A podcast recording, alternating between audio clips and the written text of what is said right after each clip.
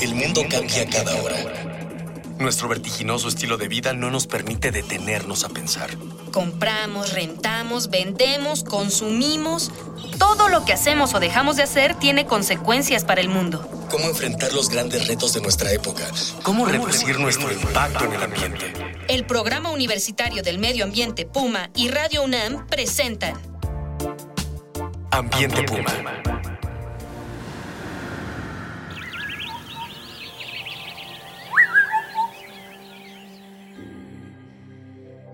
Bienvenida, bienvenido. Soy Mireya Imas, coordinadora del Programa Universitario de Medio Ambiente de la UNAM y esto es Ambiente Puma, voces, ideas y acciones sustentables. Y déjeme contarle que México tiene la enorme fortuna de contarse entre el resto de los países de mayor biodiversidad del planeta. Y las y los universitarios podemos decir con mucho orgullo que en la UNAM hay un lugar clave para estudiar y conservar dicho patrimonio. Hoy vamos a hablar de este espacio en el que parte de la riqueza mexicana se investiga y resguarda. Estamos hablando del Jardín Botánico del Instituto de Biología de nuestra Casa de Estudios. Y para platicar acerca de este espacio, me acompaña en el estudio el día de hoy el doctor Javier Caballero. Él es investigador titular y nada menos que el jefe del Jardín Botánico de la UNAM. Bienvenido, Javier. Muchas gracias, Mireya. Es un gusto estar aquí.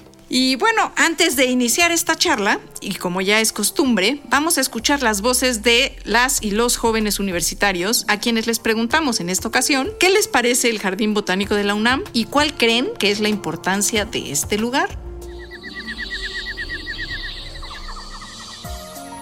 ¿Qué te parece el Jardín Botánico de la UNAM? Eh, creo que es un jardín único en la ciudad. Hay otros, el de Chapultepec que he visitado, y este me parece que está muy completo, muy bonito, muy amigable para el público en general y además tiene una variedad de especies únicas dentro de la Ciudad de México.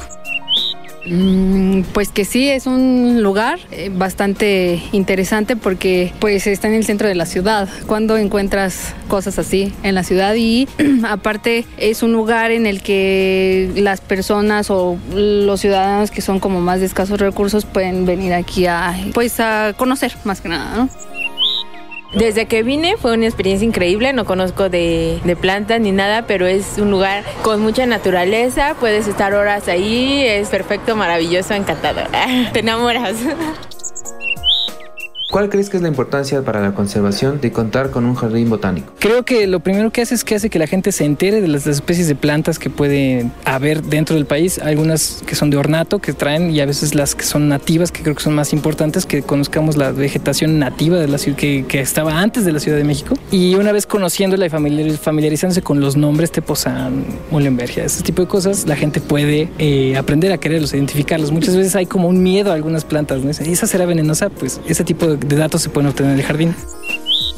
Tiene un valor muy importante porque conoces como especies icónicas también aquí, las cactáceas, aves justamente que puedes ver, te puedes dar cuenta que hay migratorias, eh, van cambiando conforme van eh, pasando las temporadas, entonces sí, puedes venir a adoptar plantas también porque convives mucho con la naturaleza, aprendes a respetarla y vas aprendiendo mientras vienes cada vez, te pones a leer y aprendes qué tipo de plantas hay, para qué sirven y todo, todo es yo que no sabía, me he ido cultivando en ese aspecto.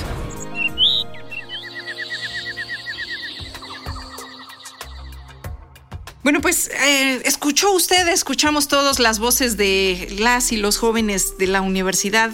¿Qué piensan y qué sienten cuando están ahí en el jardín botánico? Y bueno, pues le vamos a preguntar a nuestro invitado del día de hoy, al doctor Javier Caballero, ¿qué es y para qué sirve un jardín botánico? Bueno, un jardín botánico es una colección eh, de plantas clasificada con criterios científicos, con información de respaldo que nos dice de dónde vienen estas plantas y que nos permite, pues a partir de esto, desarrollar investigaciones científicas, pero también nos sirve para la educación lo escuchamos en este sondeo como pues transmite un mensaje muy importante sobre la riqueza vegetal del país. Pero cabría insistir en que, o sea, un jardín botánico no es un parque, un jardín botánico es un museo vivo, es una colección de plantas que tiene fines científicos y educativos. Es una diferencia muy importante, muy significativa, ¿no? Aunque pueda uno recorrerla y caminarla y pasear y se sintiera uno como en un parque, en realidad no tiene para nada a ese fin ni a ese propósito, ¿no? No, definitivamente. Claro, también es un, es un lugar para el disfrute, para el descanso, como lo expresaban los muchachos, pues es un lugar muy agradable, es un oasis en la Ciudad de México. No, y es muy bello porque las especies que tienen ahí son absolutamente maravillosas visualmente, ¿no? Definitivamente y con un valor científico muy grande. Y por eso insistimos que el Jardín Botánico es un museo, es un museo vivo. ¿Cuál es la importancia del Jardín Botánico de la UNAM para la conservación?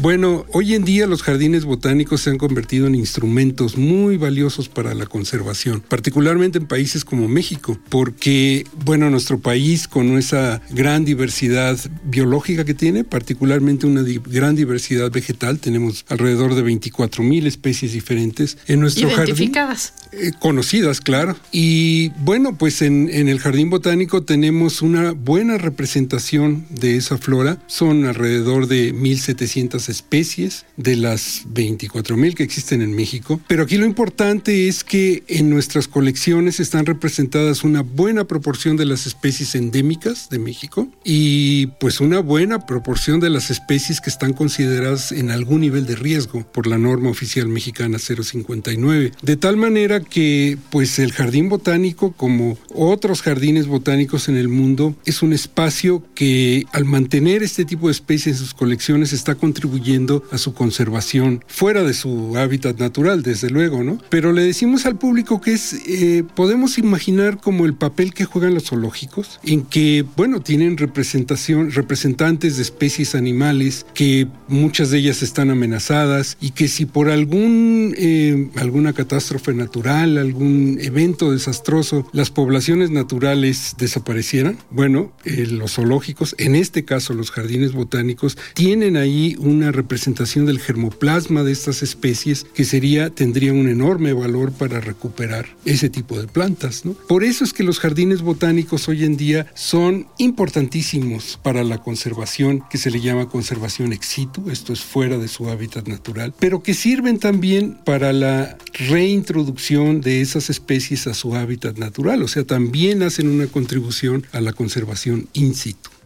Platícanos un poquito acerca de las colecciones de plantas que tiene el jardín. Bueno, eh, nosotros tenemos actualmente 15 colecciones diferentes abiertas al público. ¿Qué es una colección? Una colección es un conjunto de plantas, de ejemplares de plantas de varias especies que tienen algo en común. Por ejemplo, tenemos la colección de cactáceas más importante de México. Eh, son poco más de 400 especies diferentes de cactáceas las que tenemos en nuestra colección. Eh, tenemos la colección nacional de agaváceas, tenemos la colección eh, nacional de crasuláceas, estas plantas como la siempre viva. Y bueno, tenemos una colección importante de orquídeas. Estas colecciones que representan la riqueza de especies en ciertas familias de plantas eh, mexicanas, que resultan ser plantas de alto valor para la conservación de alta importancia, es lo que nosotros les llamamos colecciones taxonómicas, porque representan grupos botánicos, una porción importante de la diversidad vegetal de México, pero además tenemos colecciones que tienen un, un fin más bien educativo,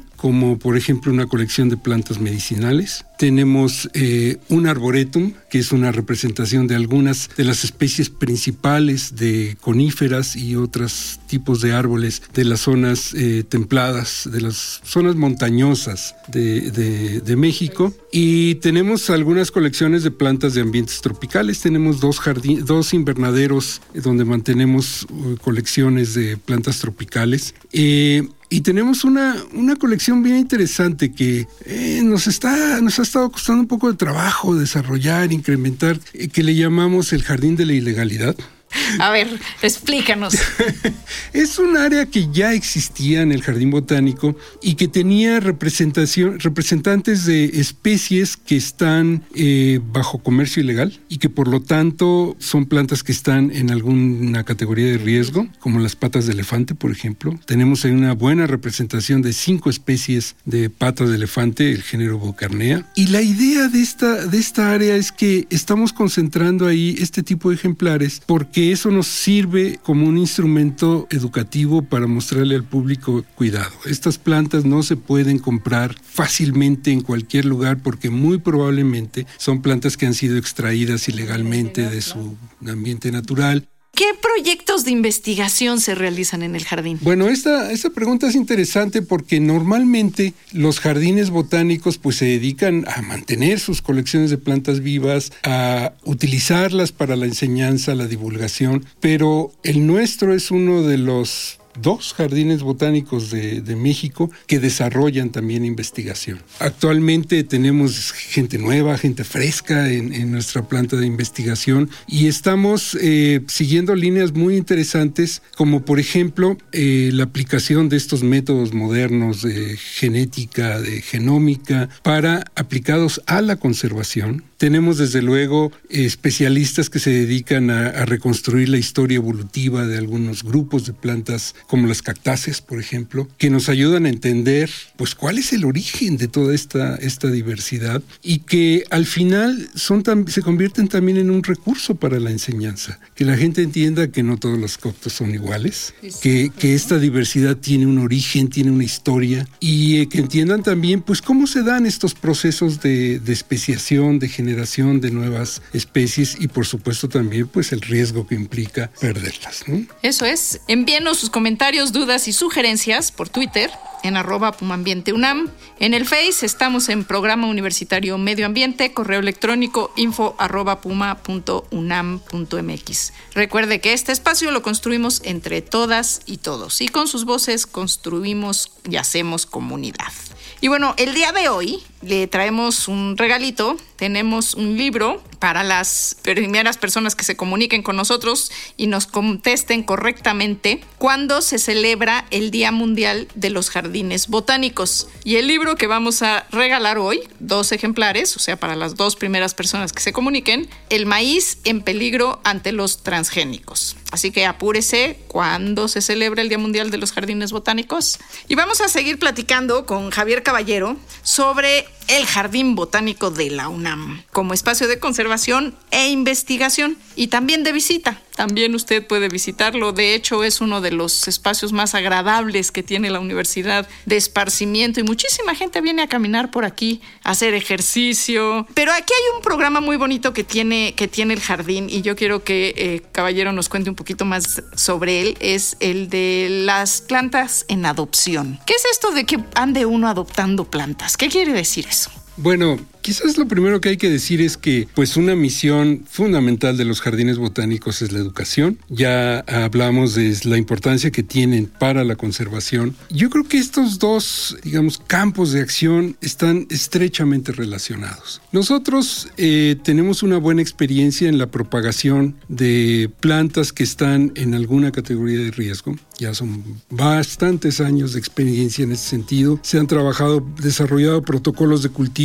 de más de 200 especies incluidas en la norma oficial mexicana. Además, empleando diferentes métodos, por ejemplo, métodos convencionales de propagación por semilla o por cultivo de tejidos en laboratorio. De tal manera que ya en el presente hemos acumulado una buena experiencia en este sentido y nosotros nos hemos planteado ya desde hace algún tiempo que realmente la conservación efectiva de este tipo de especies que están en algún nivel de riesgo, sobre todo aquellas que están sujetas a extracción ilegal, a comercialización ilegal, pues pensamos que la mejor manera de protegerlas es poniéndolas a disposición del público.